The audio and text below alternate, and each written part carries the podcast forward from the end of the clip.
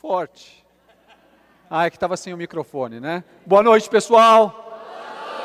Ah, isso pode ser muito melhor. Boa noite, pessoal!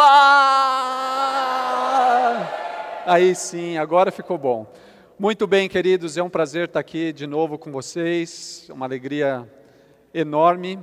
Ah, quero agradecer a Deus pelo privilégio, agradecer os amigos aqui da PV Caldas, os amigos da REC. Que bom estar aqui, que bom poder participar, rever alguns de vocês. Que bom a gente estar aqui com o objetivo de glorificar o Senhor, de louvar o nome dEle a partir daquilo que Ele tem nos ensinado, a partir daquilo, daquilo que Ele tem ah, dado a nós. Como já falamos aqui, o nosso tema nesse ano na REC é Não somos deste mundo. Não somos deste mundo e nós vamos trabalhar com isso a partir do Evangelho de João, capítulo 17. Cris já introduziu aqui o capítulo 17 eu, especialmente, vou trabalhar com um tema com apenas alguns versículos do capítulo 17, versículos esses que vão nos dar aí algumas ideias, algumas características. Então, hoje à noite eu abro falando sobre uh, vivendo como forasteiros a partir das palavras de Jesus no Evangelho de João, capítulo 17, versículo 16. Eles não são deste mundo, como eu também não sou deste mundo. Então é por aí que a gente vai, vai conversar. Mas antes disso, eu quero orar. Estive orando hoje à tarde e na minha oração, meu pedido ao Senhor é que o Senhor nos abençoasse aqui, nos dando sabedoria, nos dando discernimento, ah, mas, sobretudo, nos ajudando nesse processo até o domingo a tomarmos decisões. Decisões que façam diferença enquanto nós estamos vivendo neste mundo. Ano passado eu também tive o privilégio de estar aqui na REC e Deus falou profundamente comigo. Geralmente as pessoas pensam que pastores, pregadores e preletores vêm para um ambiente como esse apenas para falar algo. Não, mas a gente também vem para ser edificado e ano passado aconteceu isso. No domingo, Deus colocou uma decisão no meu coração. E o que eu tenho visto até então é de que Deus tem cuidado de nós, tem cuidado de mim, da Kátia, da Zoe, tem nos abençoado e tem nos ajudado a caminharmos no caminho dele. Hoje à tarde eu pedi para o Senhor: Senhor, faz de novo. Faz de novo com o pessoal que vai estar aí, faz de novo comigo. Então eu quero convidar você a baixar sua cabeça e peço a você que você ore ao Senhor. Peça isso ao Senhor. Que o Senhor dê a você a oportunidade de tomar algumas decisões e decisões que vão fazer diferença enquanto você vive neste mundo. Mundo do qual nós não somos dele, mas que vivemos nele. Peça isso ao Senhor. Senhor Jesus, nós agradecemos a Ti pelo privilégio que o Senhor nos dá de nos reunirmos para meditarmos na Tua palavra. Muito obrigado porque o Senhor já nos deu esse privilégio hoje. Obrigado porque o Senhor nos deu o privilégio de louvarmos o Teu nome. Muito obrigado porque o Senhor nos deu o privilégio de encontrarmos pessoas. Mas, Senhor, muito, muito, muito obrigado porque o Senhor está aqui.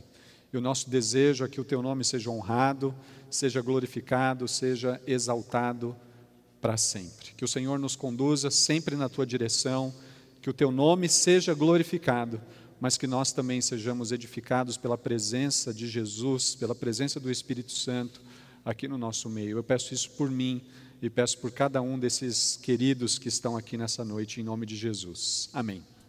Quando eu recebi esse tema, eu fiquei pensando que, obviamente, eu teria que pensar em algumas características de um forasteiro, algumas características daquela pessoa que viaja, daquela pessoa que não é daqui, está de passagem, vem de fora ou é de fora e eu fiquei pensando e várias características foram passando pela minha cabeça e curiosamente, né? Quem aqui é de Caldas? Levanta a mão aí para eu ver. Então, vou fazer diferente. Quem não é de Caldas? Uh, cadê o U aí mais forte? Quem não é? Aí. Então, olha só, um bando de forasteiros, gente que veio de fora gente que veio de outros lugares e tantos lugares, são forasteiros. E qual é a sua característica?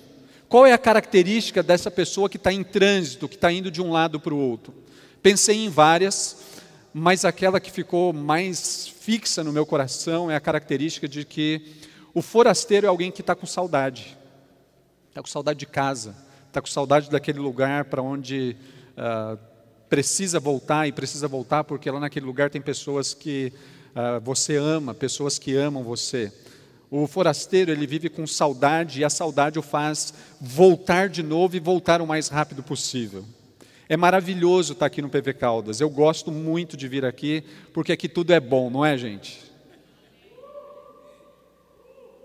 Eu acho que o Marquinho vai ficar chateado agora, porque eu falei, aqui tudo é bom, não é, gente?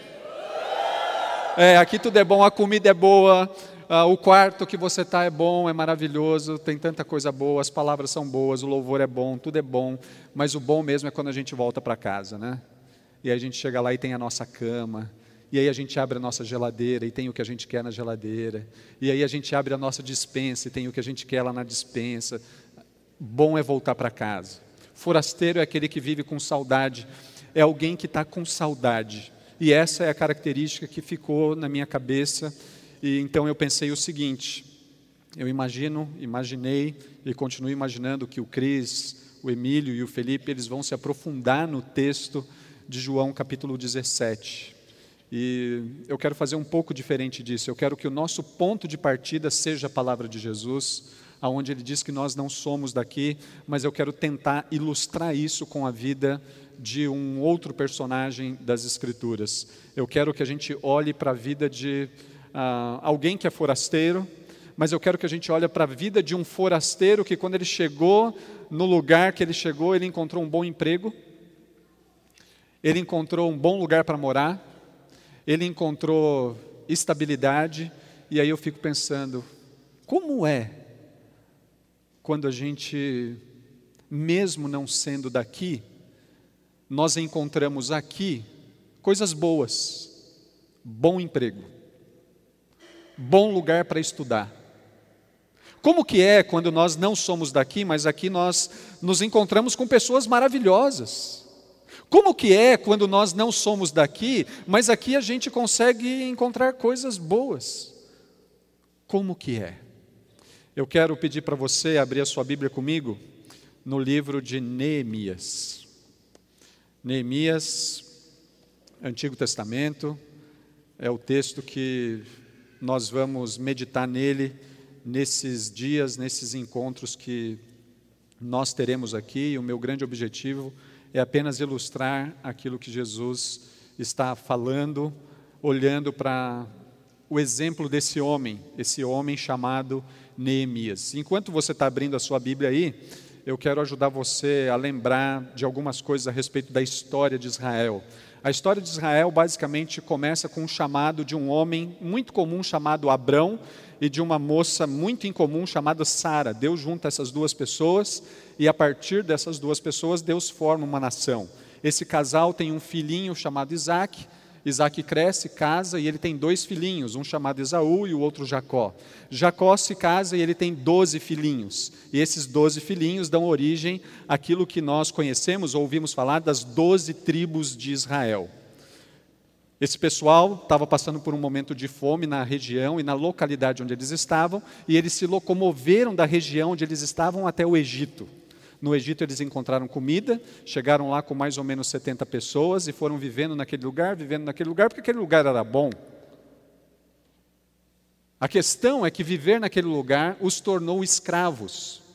E aquela ida em busca de comida se transformou em 400 anos de escravidão. Alguns estudiosos dizem que após esses 400 anos, aquelas 70 pessoas se tornaram em 2 milhões e meio de pessoas. Deus levanta um homem chamado Moisés, e Moisés é o responsável por tirar aquele pessoal, aqueles dois milhões e meio de pessoas do Egito e levá-los para a terra que Deus prometeu a Abraão. Moisés faz isso, o pessoal chega lá na terra, e lá na terra essas doze tribos são assentadas e eles começam a ser governados e dirigidos por juízes locais. Mas a grande questão é que o negócio fica bom e eles começam a olhar ao redor e eles percebem que o pessoal que vive ao redor é um pessoal que é governado por reis e eles então pedem, nós também queremos um rei e Deus dá três grandes reis para esse pessoal, um homem chamado Saul, um homem chamado Davi, outro chamado E o outro chamado? Salomão. Muito bem, vocês foram na escola dominical e sabem dessa história, então. A grande questão é que com a morte de Salomão, esse reino que era unido, ficou unido por 120 anos, ele agora é dividido numa parte mais ao norte, composta por dez tribos, e uma parte mais ao sul, composta por apenas duas tribos, Judá e Benjamim. No ano 722 a.C., o Império Assírio invade a parte do norte e leva aquele pessoal para o cativeiro, e eles nunca mais voltam do cativeiro. Por volta do ano 605, o pessoal lá de, da Babilônia, o Império Babilônico, invade a parte sul, leva esse pessoal para o cativeiro na Babilônia e ali eles ficam por 70 anos. Tiveram uma aula de história, mudou a vida de vocês, era isso que eu queria ah, situar vocês aqui. O livro de Neemias, ele faz parte do período da história de Israel chamado período do retorno. E o período do retorno, ele é caracterizado por três grandes retornos. No ano 538, o rei Ciro, um rei medo-persa, autorizou que um homem chamado Zorobabel voltasse com um pouquinho mais de 50 mil pessoas para reconstruir o templo de Deus que tinha sido destruído. A ideia de Ciro era: eu não quero ficar de mal com o Deus de Israel, então vamos construir um templo para que ele seja adorado. E o pessoal vai lá e constrói o templo, e a construção desse templo demorou mais ou menos uns 22 anos para ser feito, porque as coisas ali eram muito boas. Um segundo retorno acontece por volta do ano 458, e agora com um homem chamado Esdras. E Esdras é o homem responsável por reconstruir o culto em Judá. De uma certa maneira, ele é o responsável por reconstruir a espiritualidade daquelas pessoas.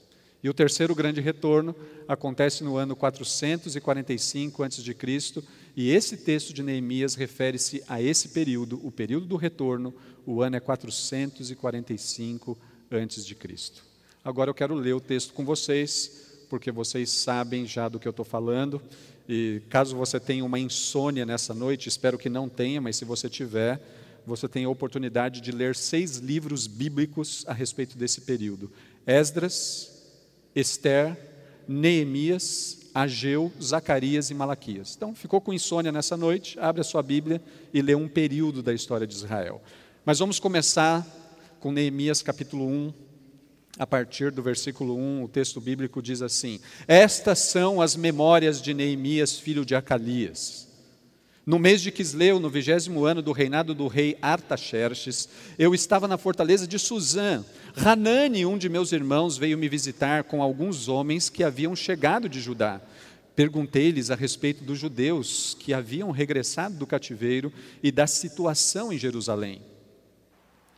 Eles responderam: as coisas não vão bem as coisas não vão bem para os que regressaram à província de Judá. Eles estão passando por dificuldades e humilhações. O muro de Jerusalém foi derrubado e suas portas foram destruídas pelo fogo. Quando ouvi isso, sentei-me e chorei. Durante alguns dias lamentei, jejuei e orei ao Deus dos céus. Então disse: Ó oh, Senhor, Deus dos céus, Deus grande e temível, que guardas tua aliança de amor leal para com os que te amam e obedecem a teus mandamentos, ouve minha oração Olha do alto e vê que oro noite e dia por teu povo Israel. Confesso que temos pecado contra ti. Sim, minha própria família e eu temos pecado. Temos pecado terrivelmente contra ti. Não temos obedecido a teus mandamentos, decretos e estatutos que nos deste por meio de teu servo Moisés. Por favor, lembra-te do que disseste a teu servo Moisés. Se forem infiéis a mim, eu os dispersarei entre as nações.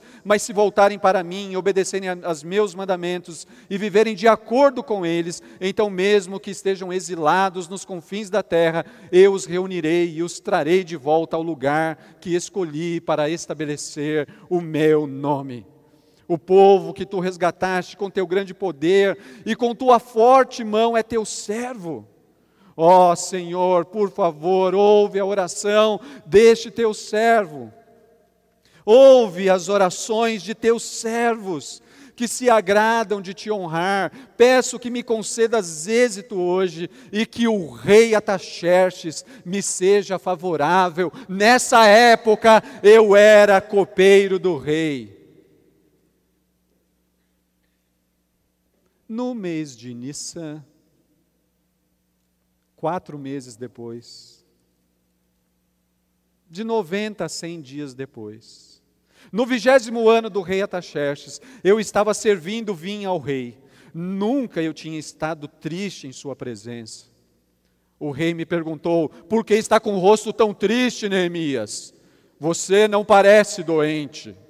Deve estar profundamente angustiado. Você está pensando em me matar? Fiquei com muito medo, mas respondi que o rei viva para sempre. Como meu rosto não pareceria triste, a cidade onde estão sepultados meus antepassados está em ruínas e suas portas foram destruídas pelo fogo. O que você deseja que eu faça, Neemias? Então orei ao Deus dos céus. Queridos, nós estamos lendo um diário de uma pessoa, o diário de um homem. O diário de um homem chamado Neemias e que ele começa a, a, ter algumas atitudes, e eu quero chamar a sua atenção para algumas atitudes. O texto bíblico, verso 1 do capítulo 1, começa nos situando qual era o mês. O mês era o mês de Quisleu, era um novembro, dezembro do ano 445. O Neemias, ele se depara nesta época com um de seus irmãos que estavam voltando lá de Judá, e Neemias vai até aquele homem e pergunta para ele como estão as coisas lá. Neemias ele vai buscar a informação, ele vai pedir informação, e a informação do Hanani é as coisas não vão bem. Vocês conseguem repetir isso comigo? As coisas as coisas Pessoal, as coisas não vão bem. E não vai acabar bem também se continuar assim. As coisas não vão bem. Essa é a informação. E essa informação vai gerar uma reação no coração de Neemias. Esse homem, ele começa a orar a partir de uma informação que ele recebe. As coisas não vão bem. O pessoal está vivendo em humilhação o pessoal que vive lá em Jerusalém, numa cidade sem muros, eles têm uma identidade frágil e fragilizada. Quem passa por ali os influencia. As coisas não vão bem. Pior do que isso, eles são humilhados constantemente. Neemias, as coisas não vão bem. As coisas não vão bem. E aí Neemias vai dormir e fica, não vão bem. E aí ele levanta, tem que ficar melhor isso. E aí ele levanta, e aí ele anda aí, e aí ele senta, e o que, que eu vou fazer já que as coisas não estão bem lá em Jerusalém? Até rimou, não vão bem em Jerusalém. O negócio está. Aquilo não sai da cabeça desse homem. Esse homem ele começa a orar, jejuar, lamentar. E quando esse homem começa a orar, ele começa a orar a partir das Escrituras. A oração de Neemias é uma oração fundamentada no texto das Escrituras. Ele está lembrando de Deuteronômio capítulo 30. Deus disse que se nós vivêssemos nesse mundo de uma maneira infiel a Ele, Ele nos espalharia. O que está acontecendo conosco aqui é o resultado disso. Ele ora e fala: Senhor, nós pecamos. Senhor, a minha família pecou, o meu povo pecou. Senhor, por favor, lembre, Senhor. Esse homem está completamente fundamentado nas Escrituras.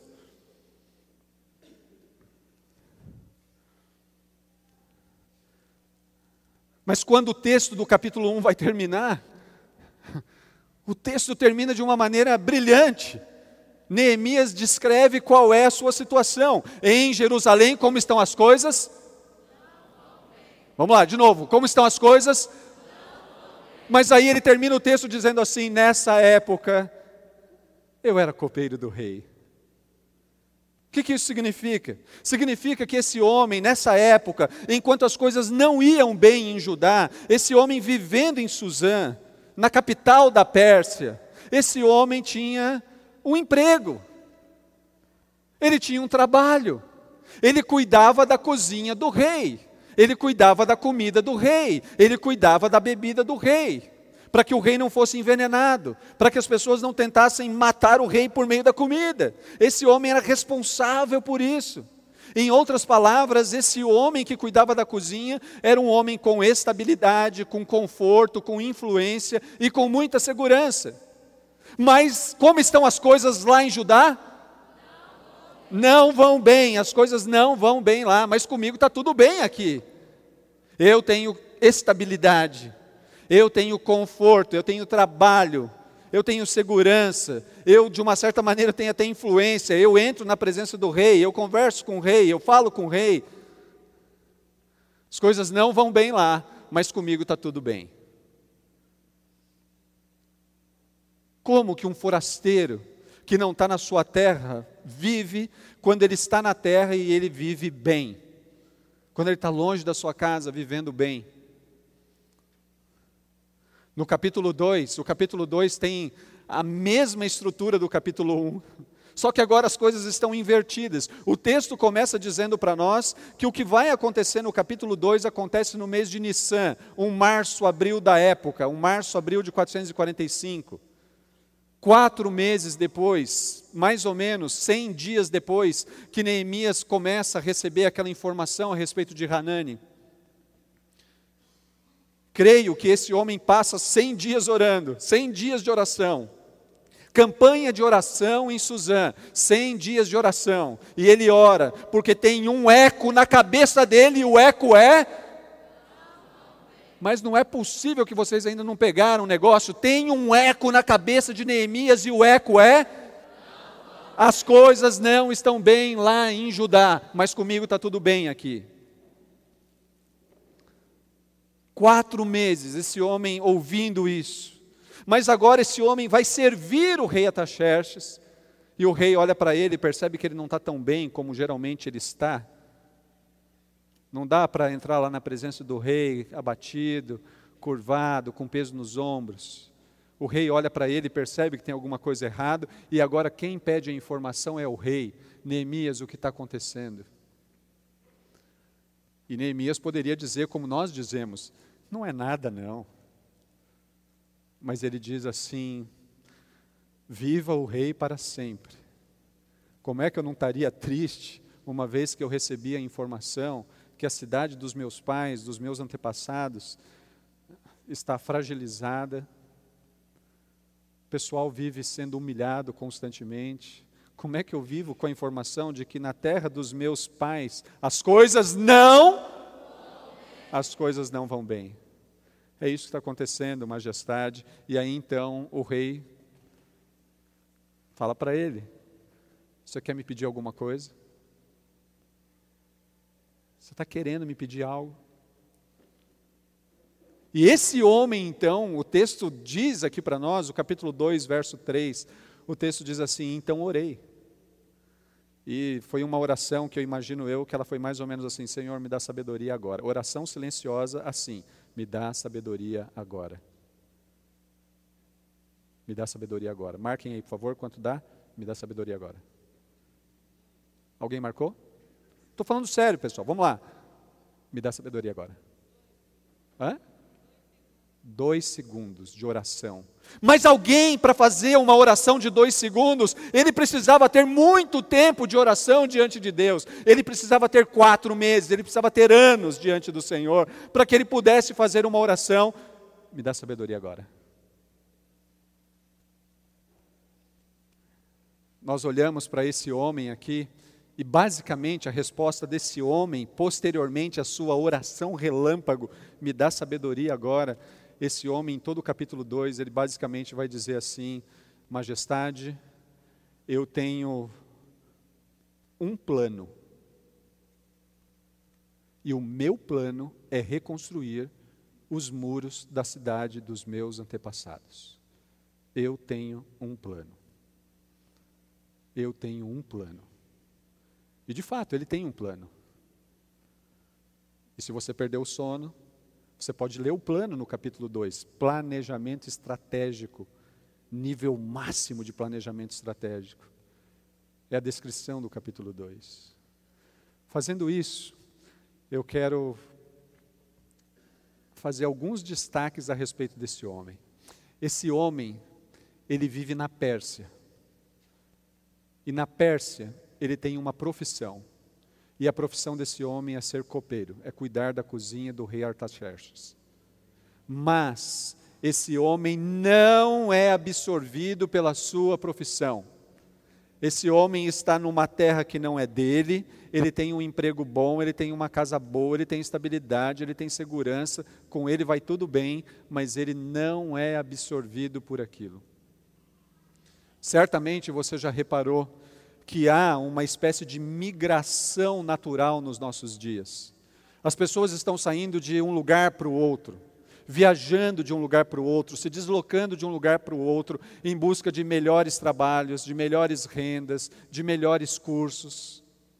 Tem essa migração natural. E uma vez que essa migração natural é real, a gente acaba se deparando com um mundo que oferece para nós diversas oportunidades e possibilidades de adaptação e de adaptação rápida.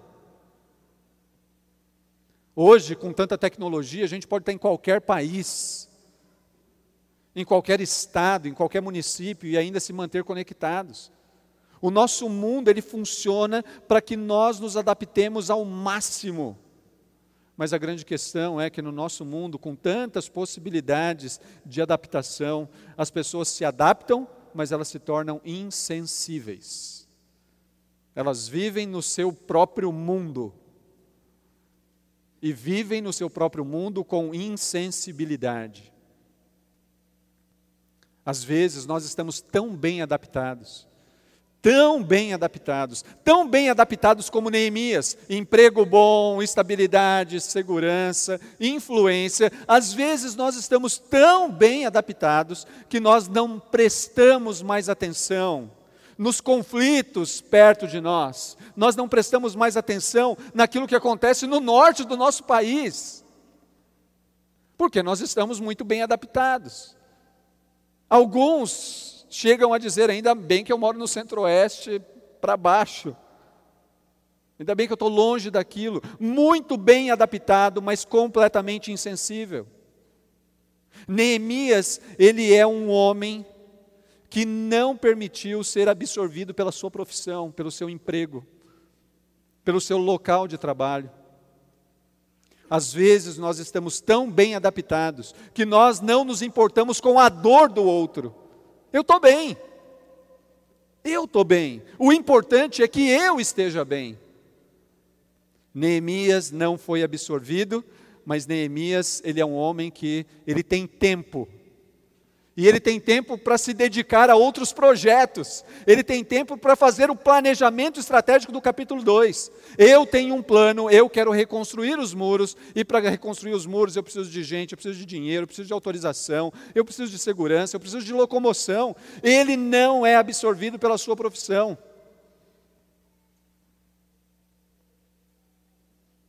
Quem trabalha com planejamento estratégico, ou quem já fez, sabe o quanto isso demanda de tempo, sabe o quanto isso demanda de energia, sabe o quanto isso consome. E Neemias, ele, ele se dedica a isso. Ele é um copeiro, mas o copeiro, o ser copeiro, não o absorveu a ponto dele ser um homem insensível com aquilo que está acontecendo lá em Judá. Neemias é esse homem que ele também não é seduzido. Ele não é seduzido. Certamente, Neemias é o homem que não nasceu ah, em Judá, ele nasceu ali na Pérsia. Ele foi educado na Pérsia, ele cresceu na Pérsia. Ele cresceu como escravo e milagrosamente Neemias é o homem é o judeu que Deus coloca dentro da corte persa. É coisa de Deus isso. Mas a Pérsia não foi capaz de seduzi-lo com seus encantos, com tudo que tem a oferecer, com os bons empregos, com os bons lugares, com os bons salários. Esse homem, ele está estabilizado sim, mas ele não está insensibilizado. Esse homem não foi seduzido, e aí então ele consegue dedicar atenção para outros lugares.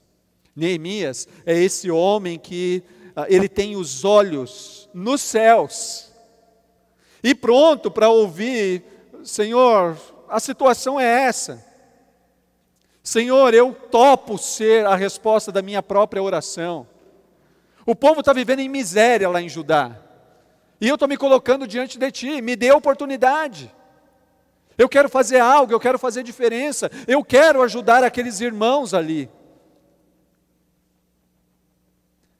Esse homem, ele não é seduzido, e por não ser seduzido, ele tem condições de manter a sua atenção em outros lugares, no céu e com o que está acontecendo lá em Judá. Às vezes, queridos, a gente desenvolve um comportamento automático e perguntamos para as pessoas: Oi, tudo bem? Mas é só automático, porque se a pessoa falar para você que, você que ela está destruída, algumas pessoas perguntam: Oi, tudo bem? Mas já oram, Senhor, que esteja tudo bem. Conhece gente assim?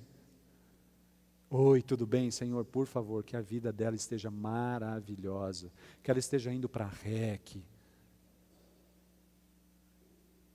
Quantas vezes não nos comportamos assim? Neemias é um homem não acomodado. Ele não é acomodado. Ele está adaptado lá na Pérsia mas ele não é conformado com a Pérsia. Ele é um homem que está disposto.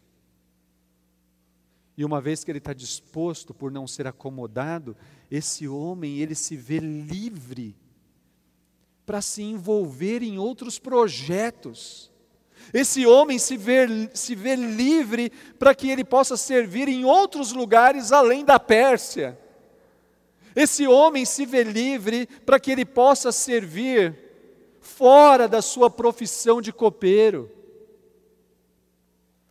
Queridos, quando a gente perde a mentalidade de forasteiro, quando a gente perde a, a, mentalidade de que estamos passando por este mundo, nós começamos a nos apegar a tudo.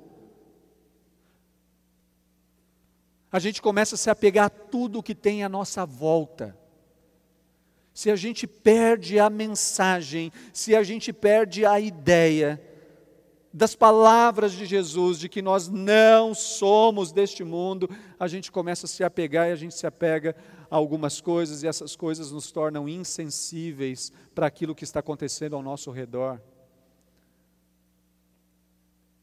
Quando nós nos acomodamos, a gente acaba pensando, eu só posso servir aqui eu só posso fazer isso aqui. Isso é um engano. A gente acaba pensando errado. A gente acaba pensando errado. Olha que homem, gente. Que homem. Não absorvido, não seduzido, não acomodado. Talvez a gente pudesse sair daqui hoje, e eu tenho medo disso, de que a gente saia daqui dizendo: Senhor, eu quero ser como Neemias. Me ensina a fazer planejamento estratégico. Senhor, me leve para ajudar. Eu tenho medo que isso aconteça. E por ter medo de que isso aconteça, o texto de Neemias ele me obriga a pensar na pessoa de Jesus. Aquele que verdadeiramente é o restaurador, aquele que verdadeiramente é aquele que reconstrói, reconstrói o nosso relacionamento com Deus derruba o muro de inimizade e constrói a possibilidade de nos desenvolvermos, de desenvolvermos o nosso relacionamento com Deus. Quando eu passo pelo livro de Neemias, o livro de Neemias me obriga a olhar para aquele que é perfeito, Jesus Cristo, o verdadeiro restaurador, aquele que plenamente resolve o nosso maior problema, que é o problema do pecado. Quando eu passo pelo livro de Neemias, o livro de Neemias me obriga a olhar para a pessoa de Jesus. E ele faz isso, porque sem Jesus, sem Deus, a descrição do povo Em Neemias capítulo 1, verso 3, é a minha descrição. Sem Deus a minha vida não vai bem. Sem Deus a minha identidade é distorcida. Sem Deus a minha identidade é confusa. Sem Deus eu sou influenciado por um monte de influências perigosas do mundo em que vivemos, mas do qual não somos.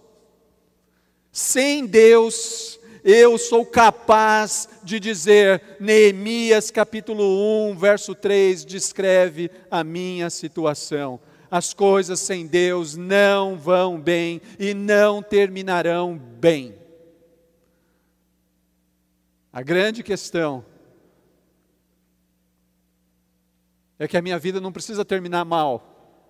A minha vida pode terminar bem se eu olhar para aquele que é perfeito perfeito para restaurar a minha imagem, a minha identidade. Aquele que é perfeito para reconstruir o meu relacionamento com Deus, porque Ele veio para morrer no meu lugar, Ele veio para pagar o preço pelos meus pecados e pelos seus pecados. Termino nessa noite e termino com a obrigatoriedade de lembrar das características daquele que foi o verdadeiro forasteiro, o verdadeiro peregrino, não apegado, não absorvido, não seduzido por esse mundo. Filipenses capítulo 2, do verso 5 até o verso 8, o texto bíblico diz assim para nós: tenham a mesma atitude demonstrada por Cristo embora sendo Deus, não considerou que ser igual a Deus fosse algo a que devesse se apegar. Em vez disso, esvaziou-se a si mesmo, assumiu a posição de escravo e nasceu como ser humano. Quando ele veio em forma humana, humilhou-se e foi obediente até a morte e morte de cruz. Queridos, o meu desejo, a minha oração por cada um de nós aqui na REC neste ano é que as atitudes de Jesus Cristo dominem o nosso coração. Amém? Que as atitudes de Cristo dominem o nosso coração, a nossa mente, dominem as nossas atitudes.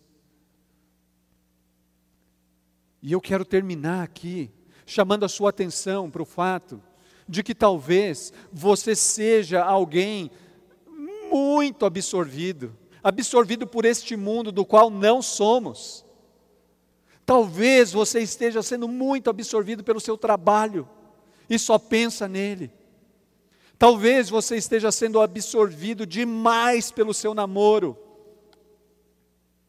Talvez você esteja sendo absorvido demais pela sua carreira Talvez você esteja sendo absorvido demais pelo seu ministério. Talvez você esteja sendo absorvido demais pela sua família. Mas nessa noite, quando nós olhamos para aquele que morreu no nosso lugar, nós podemos dizer a ele: Senhor Jesus, coloque essas coisas na proporção correta dentro do meu coração.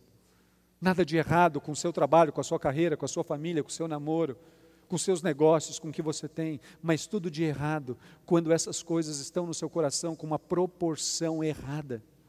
Nessa noite, olhando para Jesus, aquele que veio ao nosso encontro para perdoar os nossos pecados, nós podemos dizer a Ele: Senhor Jesus, coloque essas coisas na proporção correta dentro do meu coração. E a proporção correta dessas coisas dentro do meu coração são quando elas se tornam meio para que Deus seja honrado e glorificado. Que Deus nos abençoe. Abaixe sua cabeça e vamos orar. Quantos desafios aqui para aqueles que não são do mundo, para mim e para você. Quantos desafios temos aqui para vivermos nesse mundo, mundo que oferece algumas coisas boas para nós, bons trabalhos, bons relacionamentos,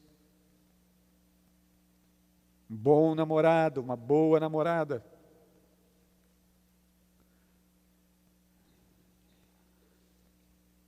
Mas esse mundo é um mundo que vai nos absorvendo e nos fazendo acreditar que nós somos deste mundo, contrariando as palavras de Jesus que diz: Nós não somos deste mundo, como Jesus também não era.